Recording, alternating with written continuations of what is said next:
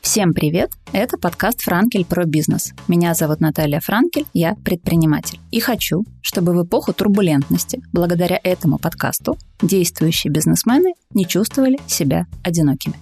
Поэтому в каждом выпуске говорю с новыми гостями, теми, кто здесь и сейчас строит свой бизнес и растит свои проекты. Приглашаю владельцев бизнеса из разных ниш, городов и стран, чтобы находить работающие сегодня решения, пути преодоления кризисов и поддержку.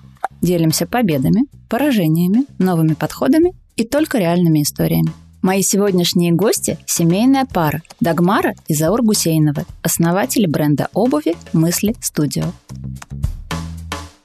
Дагмара, Заур, здравствуйте. Наталья, привет. Салют. Расскажите мне, пожалуйста, почему вы создали и развиваете именно этот бизнес? Почему вы выбрали такое направление? Началось все довольно-таки давно, еще до знакомства с Дагмарой начинался проект зонтов.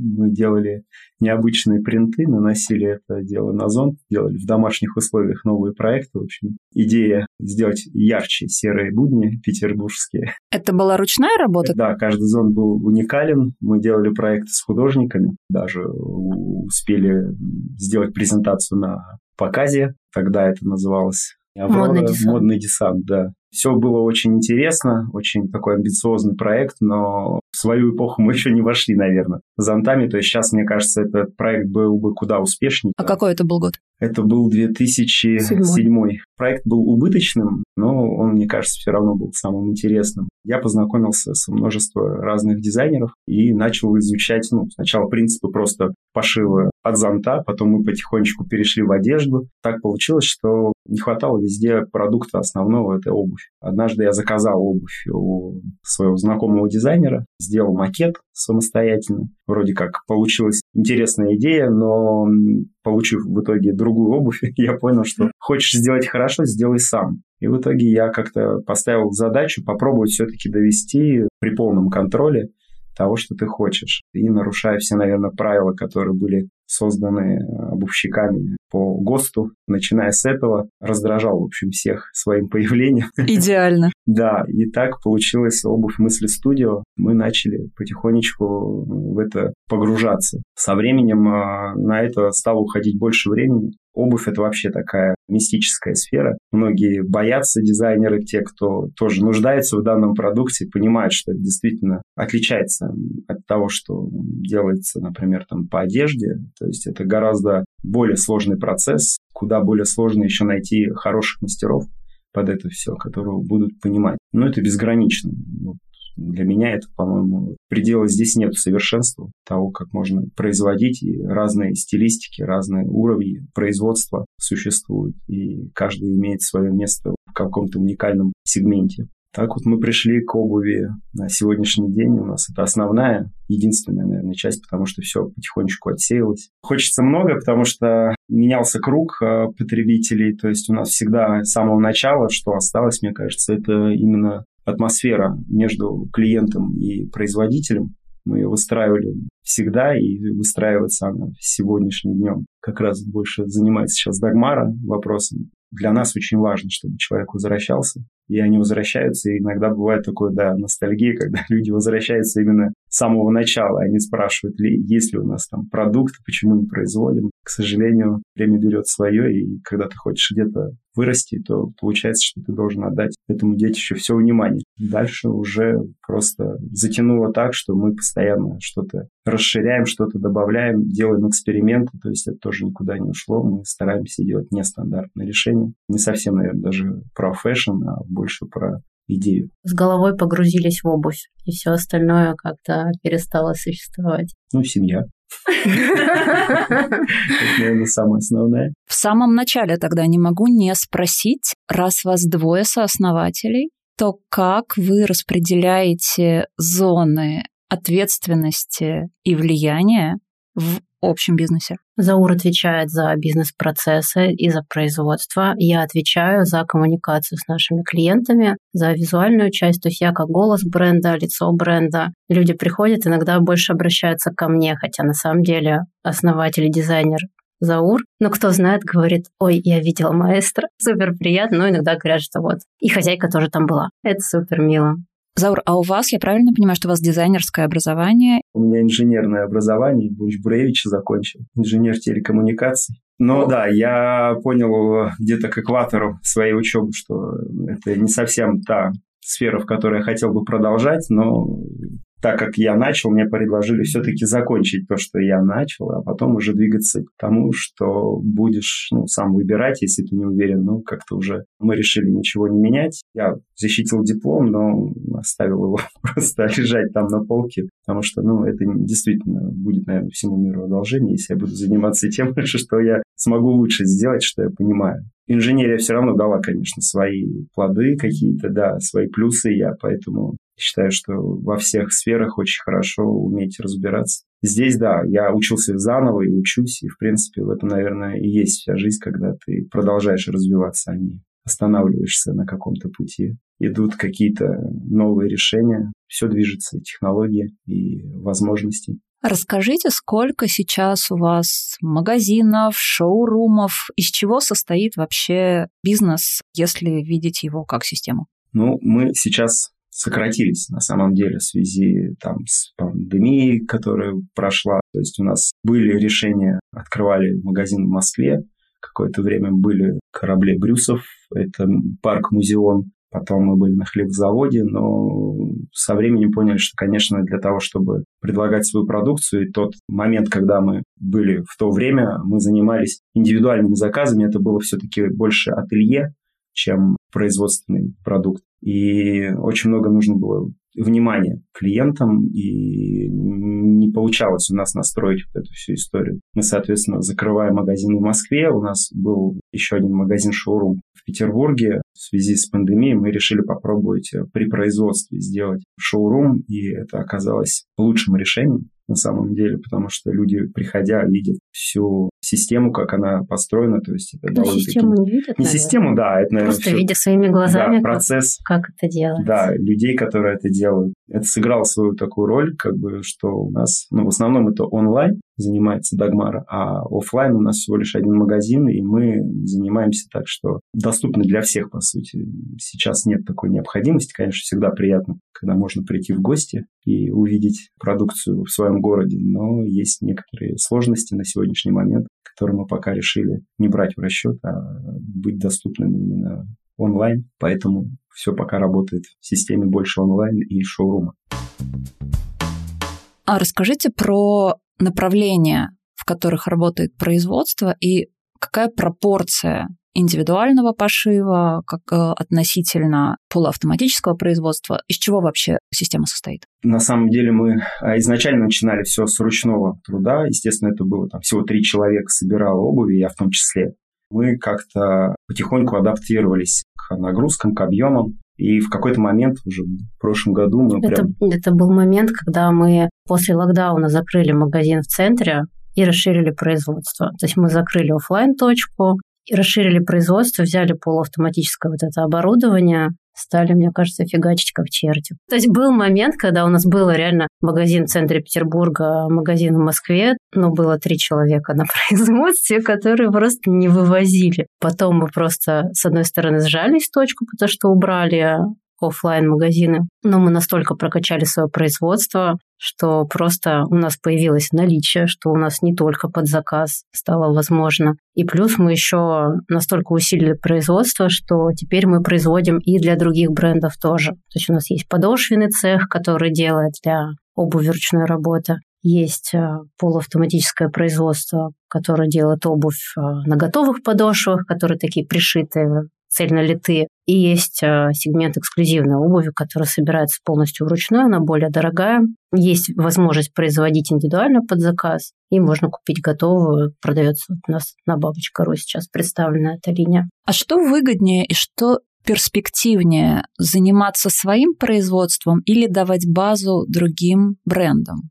Конечно, наверное, все-таки и лучше было бы, конечно, свое, но на это нужно а, больше сил, конечно же, потратить. То есть мы в процессе изначально как производитель сам продавал, можно так это назвать. То есть я приезжал в Москву, сам встречался с гостями и при этом ну, представлялся, что вот конкретно я делаю модель, то есть люди сначала оценивают меня, потом оценивают обувь. Мы часто ездили на всякие мероприятия подобные, где можно было познакомиться с продуктом. Но столкнулись, конечно же, дальше, когда идет рост, ты вынужден менять всю конструкцию от самого производства, системы до того, как ты это будешь продавать. Сейчас трудно сказать, насколько мы развили историю с сторонним, это еще пока такой проект. Но мы его только начинаем развивать, да. B2B историю вот эту, потому что, по сути, мы так вот прям взялись за это направление, когда 24 февраля вот это все началось, и мы поняли, что, возможно, спрос упадет, возможно, нам нечем будет нагружать наших мастеров.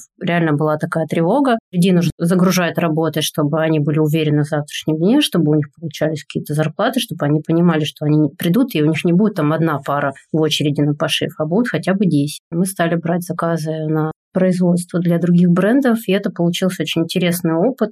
Более крупные бренды, они уже производят сериями не по 10 пар, а по 100 и даже по 600. Такой прокач для нас получился. То есть такой level up в плане количества выпуска и при этом не потерять качество, делать все быстро, не задинамить сроки. И работать с командой получается, да, ее надо то расширить, то, если нет заказа, обратно ее как-то оптимизировать по количеству и выполнять требования заказчика. Просто по опыту с локдауном я могу сказать, что тогда мы выиграли от того, что у нас небольшая команда. На тот момент мы были маленькие, и мы смогли... А маленькие это сколько? Шесть человек было, сейчас десять. Именно на производстве да. работает. В нашем случае это как бы качели. То есть если мы делаем упор на продажу, поднимаемся, часто очень много сил Тагмарин, мои подключения. Часто получается так, что оставляешь производство. Сейчас озадачились поиском специалистов на каждом этапе. Это, конечно, такая история, когда ты с другим образованием приходишь в сферу, и есть только энтузиазм, это хорошо, но до определенного времени. Ну, если... ты набиваешь шишки, теряешь деньги, естественно. Приобретаешь бесценный опыт. Бесценный. Да, бесценный. Когда, да, ты находишь людей нужных на своем месте, конечно же, сразу же понимаешь, как можно гораздо больше успеть и сделать ставки еще выше в плане проектов каких-то. Вот. Но мы тоже сейчас очень аккуратно подходим к B2B, потому что все-таки много заказов бесконечно не наберешь. Команда тоже не резиновая, здесь есть тонкости, и также нужно погружать заказчика в нюансы производства обуви. Это тоже большая работа. Работа, в принципе, она перестраивается немножко в другой ключ идет, и ты пытаешься все это дело усмотреть, и все равно, конечно же, да, есть ошибки, есть какие-то процессы, которые нужно просто со временем отработать, фиксировать. Мы занимаемся, начинали дизайнерами, сейчас уже аналитика, там, процесс, бизнес-процессы, расчеты, графики, системы, то есть мы уже, я не знаю, во что превратились, но точно это уже не совсем про дизайн. Не совсем творчество. Да, не совсем творчество, не совсем уже тот подход, хотя амбиции раньше было больше, чем сейчас. Понимаю, что надо притормозить, здесь надо быть порасчетливее.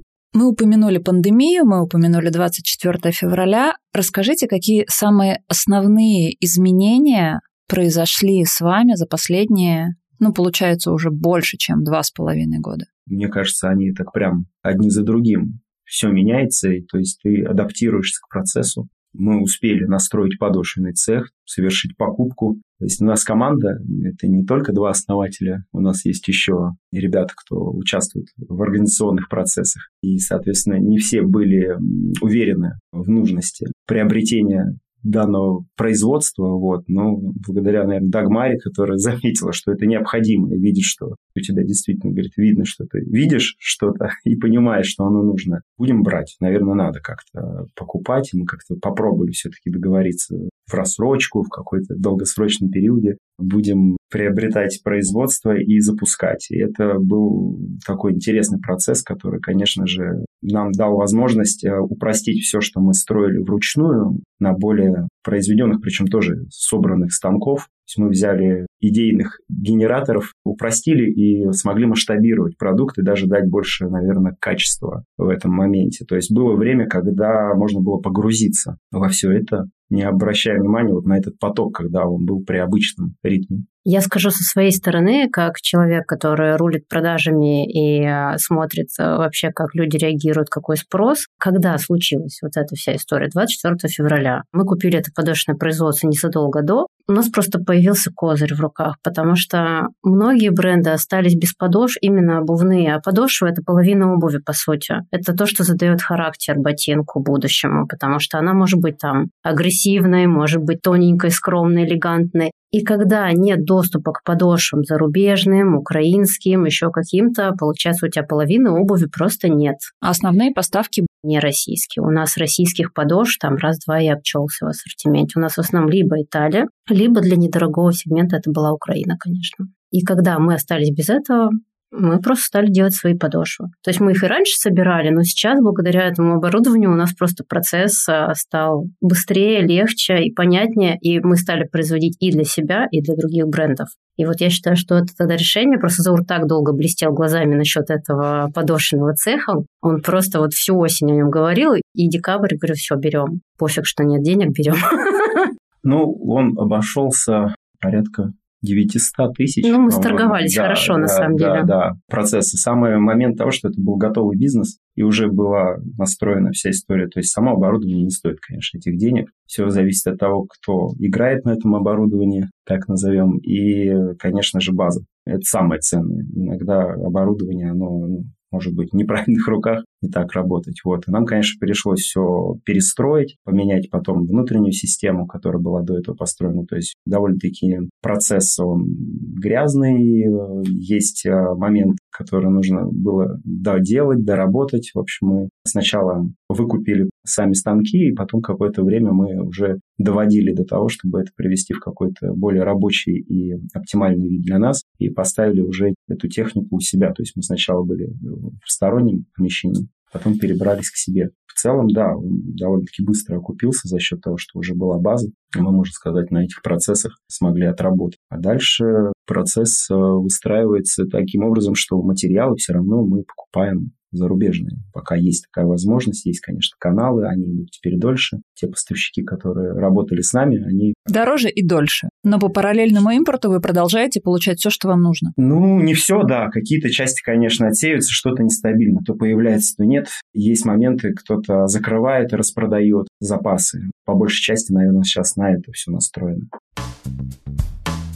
Есть какие-то проблемы, с которыми вы столкнулись за последнее время, и они прямо сильно влияют на развитие бизнеса? Планирование. Потому что, да, это, наверное, основной момент. Хотелось бы, конечно же, двигаться, э, открывать магазины. Просто горизонт что... планирования сократился. Мы буквально в сентябре смотрели помещение под магазин в центре. После 21 сентября мы решили, что мы, наверное, тормознем с этой историей, потому что страшно вкладываться. Страшно вкладываться, непонятно, стоит ли оставаться, но пока пока все у нас работает здесь, все завязано на нас, конечно, мы никуда не уедем, мы это все не бросим. Мы столько лет это развивали, что просто вот так вот сбежать, роняя тапки, не наш вариант. Пока какие-то такие вложения мы тормознули, но продолжаем развивать онлайн, продолжаем продавать, продолжаем реагировать на спрос. То есть мы сейчас наблюдаем, что у нас на более недорогой сегмент спрос выше, на более дорогой чуть ниже мы открыли индивидуальный пошив снова, у нас почти год был закрыт. Год назад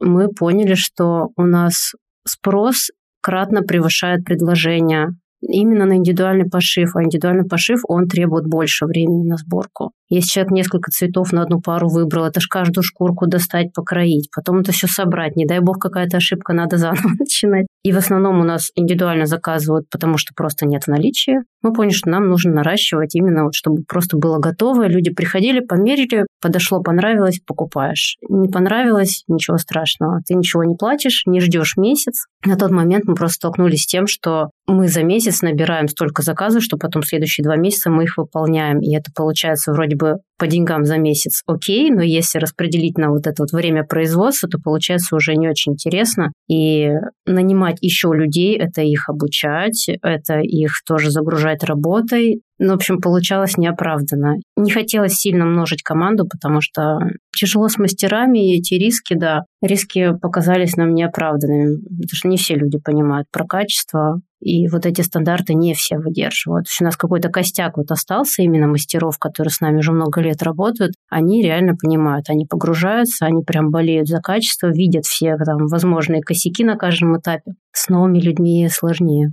У нас прям бывало такое, что нужно было расширяться, приходили люди, мы их обучали, они уже с опытом приходили, и они не выдерживали те стандарты, которые мы задаем. Сколько сейчас у вас человек в команде? Именно производством занято 10 человек. В продажах нас сейчас двое. Поддержка всегда есть извне, то есть у нас, так сказать, команда, она, наверное, больше все-таки. То есть есть ребята, которые не на одной специальности подключаются, могут помочь а, контактами, где-то следят за какими-то, наверное, вещами. Ну, кто-то сдельно. Да, да кто-то сдельно, кто-то приходящий, кто-то два дня. То есть мы также занимаемся обучением сотрудников, но вот э, тоже с осторожностью к этому подходим, потому что сразу всех не наберешь, это нужно время, и смотрим на то, как люди дальше. Понятное дело, можно сегодня научиться, завтра открыть свой проект. Этого многие боятся производители. На мой взгляд, я боюсь, скоро уже не останется специалистов, потому что специалисты возрастные в основном э, в нашем сегменте. Очень много иностранцев э, в этой сфере, более успешных, наверное, на сегодняшний момент. И тоже это некие сложности. Молодежь, мне кажется, сейчас им интересно становится. Ну, по крайней мере, анализируя там два года назад и сегодняшнее время, есть э, какой-то немножечко контраст на том, как, ну, может, просто повезло, конечно. Пришли люди, им нравится, они учатся, пытаются вникнуть, молодые и хотят развиваться в этом сегменте и пробуют какие-то, дают даже советы, где-то пытаются подключиться. Это интересно. Вопрос, наверное, к Дагмаре. Как меняется портрет вашего покупателя за последнее время? Наш клиент, ну, кто-то уехал, кто-то пришел новый из других вообще сфер. Может быть, они другую обувь раньше покупали. То есть я больше смотрю на, не на портрет, а на запрос. То есть если раньше бывало такое, что к нам шли за чем-то необычным, за чем-то очень ярким, акцентным, что можно один сезон такое заказать, другой сезон такое, то сейчас я вижу тенденцию к тому, что люди заказывают что-то надежное, универсальное, что будет э, сочетаться с максимальным количеством одежды. То есть такая склонность к утилитарному дизайну, утилитарному стилю, более базовому. Такое есть. Это еще вот с момента пандемии я заметила, что что-то яркое на каблуках, что-то с подвыподвертом. Это скорее меньше стали покупать, меньше на это обращать внимание, а что-то универсальное, понятное, базовое, это все гораздо лучше, конечно, идет. И сейчас вот на фоне вот этих всех тревожных новостей люди тоже снова начинают стремиться к чему-то понятному, стабильному. Есть стремление к качеству. И у нас еще есть такой момент, что мы обслуживаем нашу обувь. То есть, если что-то не так, если что-то там нужно подремонтировать. Люди понимают, что если с их обувью что-то случится, мы всегда поможем. Подошву можем Гарантийное поменять. обслуживание. Оно и после гарантии действует. То есть можем Пожизненное. Прийти. Оно уже платное, да. То есть если это какой-то объемный ремонт, там, наверное, замена подошвы, то есть у кого-то они снашиваются, люди приходят, меняют подошву, там какие-нибудь набойки ставят. Мне кажется, оно сейчас нам на руку, потому что есть а, глобальный тренд на устойчивое развитие, на какие-то там локальные производства. Мне кажется, что мы в этом плане отвечаем этим всем трендам, что мы следим за качеством, предлагаем обслуживание после гарантийное. Есть услуга Recycle называется. Сейчас ее особо не рекламируем, но она есть. То есть иногда у людей там снашивается верх или снашивается подошва, у нас можно заменить, и обувь реально привести очень хорошее состояние, хотя она уже выглядела так, как будто ее уже пора отнести на помойку. Ей уже ничто не поможет. Да, да. А какая маржинальность в этом бизнесе? Сложно сказать, учитывая много есть а, нюансов по тому, сколько собирает, во-первых, человек, какой проходит путь. Вообще хотели выйти на рынок закупок сторонних магазинов и столкнулись как раз-таки вот с маржинальностью, с вопросом того, как правильно его выстроить так, чтобы мы могли производить, зарабатывать при этом. Чтобы наши партнеры зарабатывали, да, это, мне кажется, проблема очень многих небольших марок в том, что они не делают достаточную наценку для того, чтобы продавать оптом, и чтобы партнеры, которые оптом покупают, зарабатывали достаточно, чтобы им это было интересно. То есть локальные бренды все-таки не делают такую большую наценку, как это делают крупные производители. Что, насколько мне известно, изучал этот вопрос, коэффициент 5 – это такая средняя наценка по отношению к себестоимости. То есть себестоимость умножаешь на 5, получается рекомендуемая розничная цена. Мы такую большую наценку не делаем. У нас там просто цена тогда вообще в космос улетит. С таких больших распродаж глобальных не бывает, потому что мы стараемся держать наценку в адеквате, чтобы и мы зарабатывали, чтобы клиентам было комфортно. Мне кажется, что это может быть э, наш взгляд на то, как мы оцениваем продукцию. Есть материалы, которые используют также другие производители, но у них цена гораздо ниже, чем наша. Я думаю, что здесь не совсем объем, как, э, наверное, подход, оплата труда также важна, и, соответственно, внимание к продукту и производительность продукта, она по времени гораздо, да, может быть быстрее, на какие-то моменты можно закрыть глаза, где-то можно остановиться, лишний элемент проклеить, добавить каких-то усилений, посидеть, поработать с материалом. То есть подход, вот он здесь а, и ценообразование, и понимание вообще да, того, как может выглядеть обувь по итогу, оно у всех разное. Мы замечаем о том, что да, тот э, покупатель, который приходит к нам, он чувствует, может быть, он не сразу видит и понимает, но когда он проанализирует продукт, понимает, что, в принципе, внешний вид, он не уходит. Вообще идея продукта хотелось бы, чтобы обувь была как джинсы, которые становятся любимыми с каждым разом, когда они протираются. То есть очень часто такой пример люблю подавать, как а, обувь, которая со временем становится удобнее, комфортнее, интереснее. Люди, да, зачастую приходят делать ресайкл. Мы говорим, может быть, уже новую пора. Ну вот, любимая. Это, конечно, обратная сторона. Но при этом мы еще не так часто обновляем дизайны, поэтому у нас некоторые модели выпускаются из года в год, не теряя своей актуальности они на самом деле ну, они дорабатываются. Да, да, то есть э, идея все равно в том, что тот же самый дизайн узнаваемый проработан уже на других технологиях. С маржинальностью он у нас невелик. Возможно, это и есть такой момент у кого-то успех именно как бизнес-проект. Он будет на том, что ты можешь быстро производить, но это уже интерес теряется к этому тогда, когда ты идешь вот на таком потоке, тут уже теряется вкус к работе, к желание да, заниматься этим так. Какой самый ценный ресурс в вашей нише, в вашем бизнесе? Люди команды. И покупатели, конечно, тоже очень важны. Связь производством и покупателем, она важна. Поэтому да, когда, конечно, был момент переезда на производство, многих смущало то, что это все-таки не совсем лучшее место. Это Нет, это смущало меня, потому что я привыкла, что у меня красивый магазин в центре, а тут мне надо ездить на производство. Вообще некрасиво, это все равно как бы, ну, практически как гараж папин. Ну как ко мне сюда люди придут обувь покупать, еще и обувь как бы не дешевая.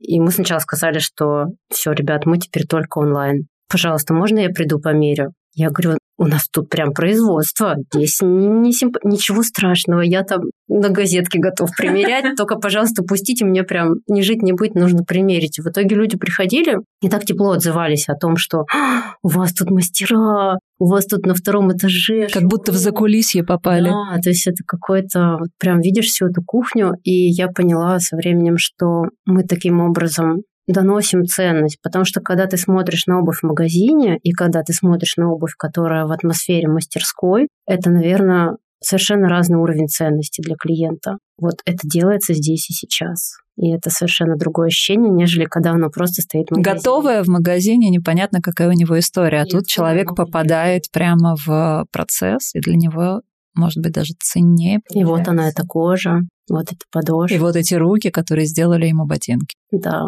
Вы говорите, не дешевая обувь. Какая вилка цены? Именно полностью ручной цикл у нас стартует, ну вот в этом сезоне у нас от 11 900 было.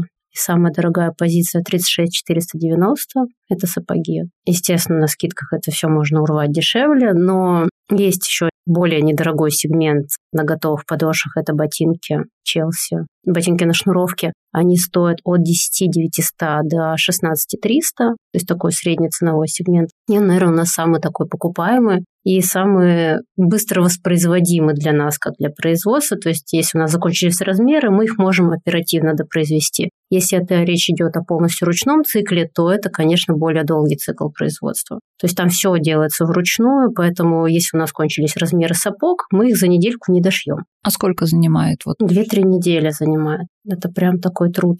Многочасовой. Так вот прям по бырику не сделать. Но ведь по цене получается, что это очень сопоставимо с тем, что можно купить в условной галерее. Понятно, что это не сравнить с тем, что можно купить на опрашке, но тут и по качеству уже не сравнить. Люди, видя, мне кажется, вот этот цикл, попадая в ваше закулисье, для них только понятнее становится цена и ценность. То есть, когда мы переехали на производство, я смущалась, что у нас такая обстановка. И я в то же время заметила, что я практически перестала отвечать на вопросы, почему это столько стоит. Все равно в центре города разные люди гуляют, заходили, кто-то там, о, это что, секонд-хенд? Ну, какое-то было иногда такое, какие-то случайные люди заходили. А сейчас же на производство к нам едут в основном те, кто уже про нас знает, уже нацеленные, уже знакомые с ассортиментом. Очень редко бывает, что кто-то случайно зарулил и такой, ой, что это обувь, а почему столько стоит? Нет. Там на территории производства, мне кажется, очень мала вероятность случайно вот зарулить и за 20 тысяч рублей ботинки купить. И удивиться, и сказать, что-то у вас дорого. Ну, для многих, да, это, конечно, все равно является таким шоком, когда они попадают к нам,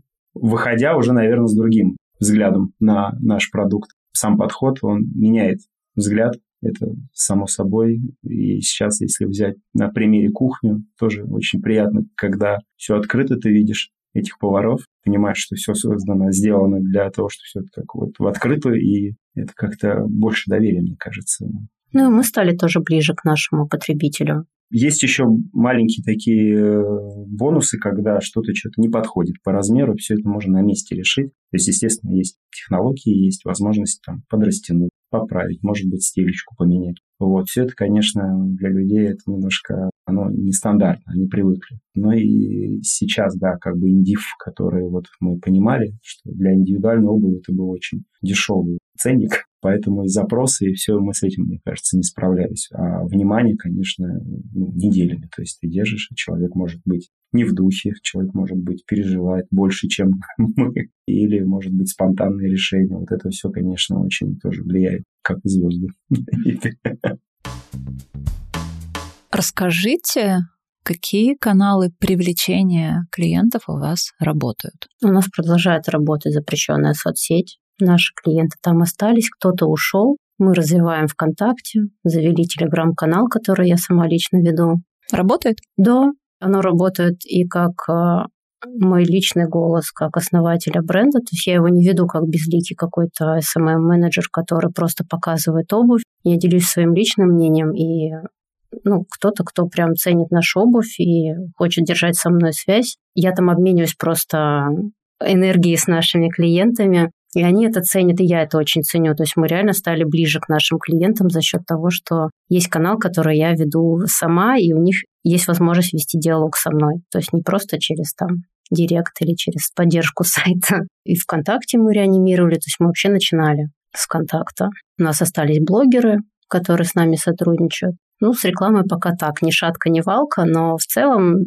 у нас уже такая достаточно большая клиентская база, наработанная годами и люди нас рекомендуют, э, продолжают возвращаться сами, какой-то поток заказов все-таки есть. Не могу сказать, что мы прям просели на фоне всей ситуации. Нам стало сложнее, немножечко больше надрыва, но в целом мы вывозим. А как вы работаете с той базой, которая у вас уже есть? Люди возвращаются. На самом деле есть параметры, которые мы сохраняем, и есть то, что они покупали. Ну, конечно, сейчас настраиваем систему CRM, настраиваем оптимизацию. Не так давно перешли на производственный такой поток от индивидуального отходя, и, соответственно, обрабатывать, успевать отвечать на вопросы становится не всегда удобно, особенно на базовые. И это, конечно, помогает привести в порядок вот эту базу, которую мы скопили за то время, когда занимались индивидуальными заказами. Здесь э, по большей части люди возвращаются, и мы их просто быстренько э, ну, находим. Кого-то узнаешь в лицо, кто-то говорит, что вот заказывал, мы смотрим, понимаем и можем уже что-то предлагать. Конечно же, сейчас а,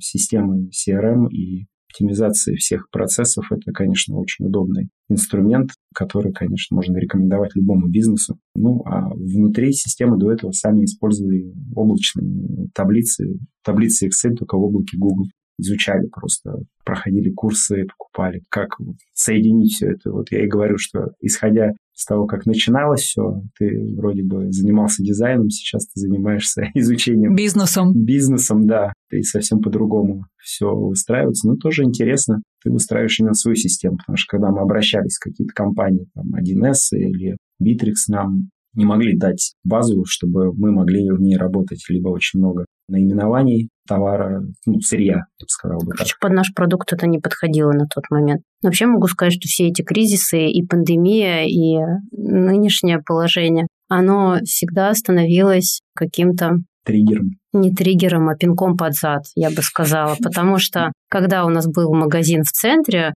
мы особо не шевелились, например, с сайтом. У нас был грамм и был магазин, и нам этого хватало. Работал таргет, все было хорошо, а потом, когда закрыли все офлайн точки все сказали, все сидят по домам, а у нас нет интернет-магазина. И вот попробуй угадай, что у нас в наличии есть, а что под заказ. И что мне пришлось делать? Я сделала сайт, пожалуйста. И сейчас тоже на фоне ситуации нет таргетированной рекламы, в соцсети. Мы такие, ой, что делать? Настроили CRM, выгрузили клиентскую базу из Google таблиц и начали с ней работать. И как бы я считаю, что сложности, они, конечно, жестко бьют по всем мягким местам, но они, опять же, обнажают точки роста, над которыми можно поработать. Про зонты мы вначале говорили. Если будет более-менее какой-то период, когда вы сможете планировать и расширять товарную линейку, то что это будет? Да, мы ну, хотелось бы, конечно, заняться и одеждой, и полным гардеробом, потому что, ну, это все очень взаимосвязано, очень хорошо и проще подобрать. Мы часто сталкиваемся у Дагмара конкретно, когда съемка это мы подключаем также бренды партнеров. У нас очень много в нашем окружении дизайнеров и компаний, которые пробуют себя. Соответственно, такая поддержка, она всегда сказывается. То есть мы даем также свою продукцию на съемки, вот, но когда у тебя есть полный ассортимент, это, конечно же, всегда приятно, но это профессионально все должно быть построено, это должна быть особенная команда. Не ты один этим всем управляешь. Ну, когда мы начинали, просто это была слабоумие отвага а давай делать одежду, а давай, а давай делать детскую одежду, а давай. И как бы не знаю ничего, погнали просто. На все говорит да. Ребенку нужен комбез. Зимний, красивый, с принтом. И мы сделали. И у нас их покупали и заказывали, но на тот момент, конечно, не было знаний, не хватало Ребенок знаний, как уже это не все. так актуально стало. Нет, я считаю, что нам просто не хватило знаний, как продвигать новый продукт на тот момент. Многие производители особенно удивляются, когда брать, например, наценку производителей, наценку того, кто продает, она выше, чем у производителей. И, соответственно, у многих складывается, я столько сил потратил. На самом деле на все есть ответ. Везде уровень и понимание этого он разный, поэтому продукт контента это тоже продукт. Показать так, чтобы это хотели купить, рассказать так, чтобы было доверие, чтобы люди захотели попробовать. Не хватало нам на тот момент. Хотя продукт был классный. Люди до сих пор находят наши старые фотки в архивах контакта и спрашивают, можно ли повторить этот комбинезон дракончик. Мы сейчас одеждой не занимаемся. Ушли в обувь с головой.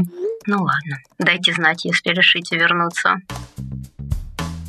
Расскажите какой-нибудь эпичный фейл из вашей истории. Я помню, как мы сшили мужчине на большой размер остроносые лаковые сапоги, и он отказался от заказа, потому что это для него было too much, а мы не предупредили, что это индивидуальный заказ.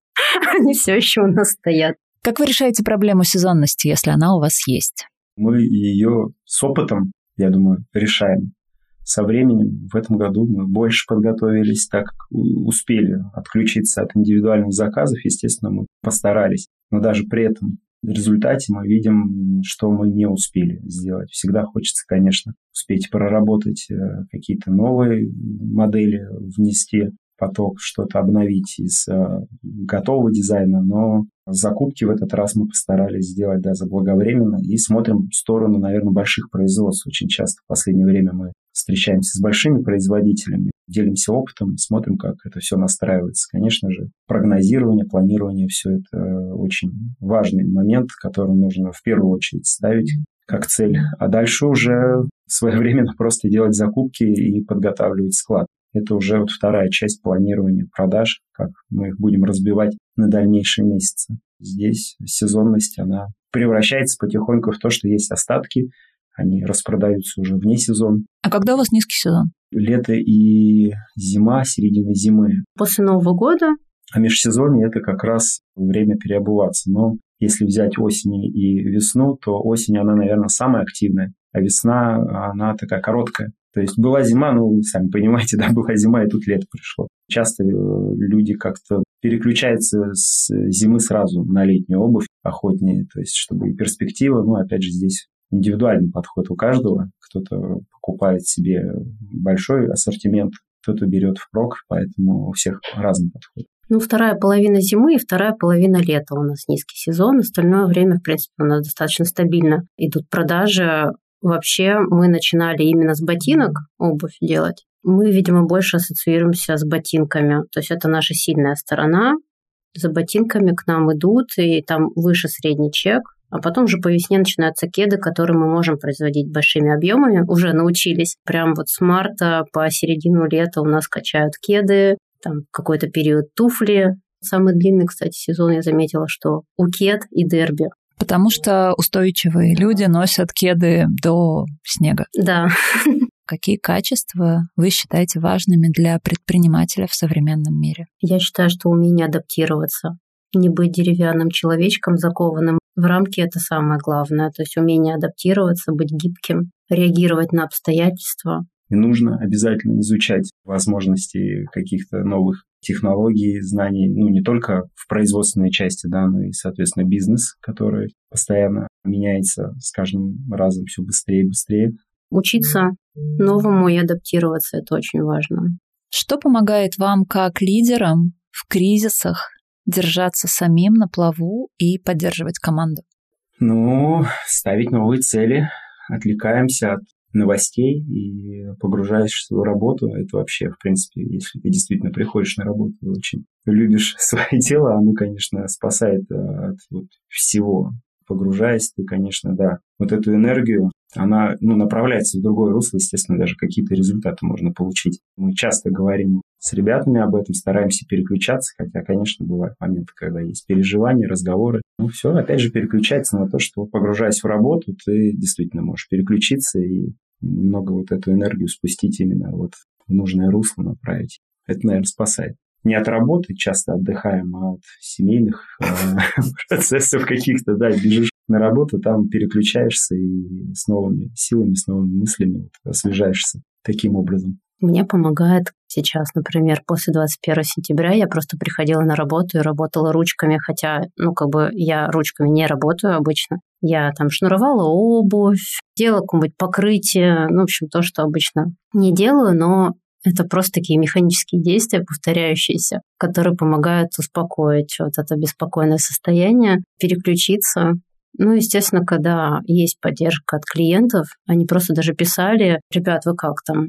Надеюсь, вы не уезжаете. А как у вас вообще обстановка? Когда есть поддержка от клиентов, даже просто моральная, и когда есть чем занять ручки, это прям очень помогает. Вопрос, который наверняка возникает у тех, кто слушает, и тех, кто, в принципе, видит бизнесы, созданные в паре, как вы договариваетесь между собой, как вы принимаете решения, когда вы не согласны друг с другом, и как вы вообще вывозите параллельно бизнес и быт, дети. Ну, мне повезло, Заур не конфликтный человек вообще. Он очень умеет в личные границы и как-то вот умеет, не переходя на личности, сказать, что не так. То есть я считаю, что мне повезло, потому что я человек э, горячей крови, я могу как бы и на три буквы послать, и как бы голос повысить, но мне не приходится этого делать в паре с Зауром, поэтому все как-то рабочие нюансы он умеет мне высказать деликатно, где я там просела, где там чего упустила. Ну и я, соответственно, тоже стараюсь деликатно давать обратную связь там по каким-то производственным моментам. Ну, чаще всего мне не приходится этого делать, конечно, но иногда я там могу пожаловаться, что что-то там не успевают э, сделать, мне срочно нужна вот эта вот модель во всех размерах, а мне еще неделю ждать, и как бы можно ли как-то повлиять. Вот, а так в целом обычно за уровня высказывают. Давай продавай уже. Мы уже нашли. Мы все сделали. Да, да, да, наша часть выполнена, ход за тобой. И детей мы тоже также по-партнерски менеджером пилим, да, то есть рулим всеми этими вещами вместе. Хочешь сделать хорошо, сделай сам. Когда видишь, что что-то не получается, ну, проще показать, сделать. Человек сам понимает, чего не достает. Ну, хорошо, ну, теперь знаю. Ну, как-то, да, какой-то компромисс, наверное, всегда это такой оптимальный вариант. Не могу сказать, что я совсем бесконфликтный, но да, часть вот этой идеи того, что все-таки понимание, да, разных сторон, оно всегда имеет место быть, это человеческий фактор не только между нами, и в компании, и на своих сотрудников смотришь как на детей, хотя они уже гораздо взрослее, чем твои дети, но ты сопоставляешь и видишь, в принципе, стереотипы, возможно, мы все такие. Надо отнестись с потерпеть немножко. Нет ничего невозможного для нас. Главное верить и главное стараться. Дальше у нас будет блиц. Основная сложность бизнеса в вашей нише – это баланс между производством и продажами. То есть успевать продавать, сколько произвели, и успеть произвести столько, сколько нужно продать. И вот этот вот баланс, он постоянно то на одну сторону, то на другую переваливается. Кадры, люди, которые на своих местах, их не хватает, их всегда ищешь. Для меня, наверное, это очень такой важный момент, который сейчас я озадачен где-то подучаешь, где-то уже находишь. Конечно, лучше найти и учиться. Что бы вы посоветовали современным предпринимателям в любой нише? Верить в то, что ты делаешь. Без этого никак. Обучаться, быть гибким, на все руки мастером. Тогда, да, будет возможность э, разбираться во всем, будет э, быстрее понимание в том, что тебе нужно. Как вы отдыхаете? Как вы переключаетесь? Я переключаюсь с режима дом-дети на режим работа-сотрудники. И обычно вот эта смена деятельности, она мне помогает. То есть я, когда устаю от быта, я иду работаю, заряжаюсь там. Когда устаю от работы, я отключаюсь от работы и иду там с детьми гулять в парк, уроки делать с ними, как-то с ними время проводить. Вот этот вот переключение, оно меня держит в адеквате. Ну и плюс я люблю делать то, что я делаю, поэтому не могу сказать, что мне прям часто требуется отключиться от работы полностью. Это, наверное, основная проблема, что мы не можем отключиться от работы, и мы погружаемся в нее, боясь отпустить. Встречи с друзьями, все, да, обычный быт. Какая ваша суперсила? Ах, я чувствую потребности клиента, я слышу клиента, и порой даже когда невербально человек сообщает о своих потребностях, в чем его главная потребность? Там в комфорте, в красоте больше или там в уникальности. Вот такие моменты, мне кажется, у меня прям чуйка на то. Поэтому я очень люблю сама лично выходить, работать с людьми. Ну, я думаю, что мыслить нестандартно, искать не простые пути, порой, да, неожиданные. Мне нравится больше от неожиданности, больше каких-то процессов а, получать, когда там, где ты не ждешь, оттуда приходит что-то. То есть именно решения стандартные, они вдохновляют, и, в принципе, мне кажется, то, что создано за время продукции, это как раз именно ход этих мыслей, что я не ищу рынок. Понятно, что его нужно искать, конечно, и есть какая-то часть этого всего, но хочется делать так, чтобы это было все-таки не стереотипно. Какую книгу или какой фильм или какую песню вы считаете номер один для предпринимателя на все времена? фильмы очень любим смотреть. Везде все и сразу из последних фильмов, которые... Странненькое. Странненькое, Ну, это, да. собственно, как и наш бренд тоже. Да, Мы наверное, такие это очень такое. странненькие тоже ребята, наверное, глядя со стороны. Ну, также и, наверное, не песня, а музыка, по большей части. Что-нибудь странненькое. Не обязательно танцевальное или не танцевальное. Что-нибудь странненькое, что-нибудь, да, такое, чтобы было непривычно, не попсовое. Я благодарна вам за то, что вы пришли, за то, что вы поделились и за то, что вы делаете уже столько лет. Развиваетесь, не сдаетесь, не останавливаетесь и наверняка задаете свой тренд, вдохновляете кого-то начинать, развивать, создавать и продолжать. Мне кажется, это очень важно. Спасибо вам. Спасибо. вам. Нам с вами пора прощаться. Внедряйте, применяйте и не опускайте руки. Подписывайтесь на нас на всех платформах, где вы любите слушать подкасты. Ставьте звездочки и сердечки. И если есть вопросы, я на связи. Ссылка на канал в описании.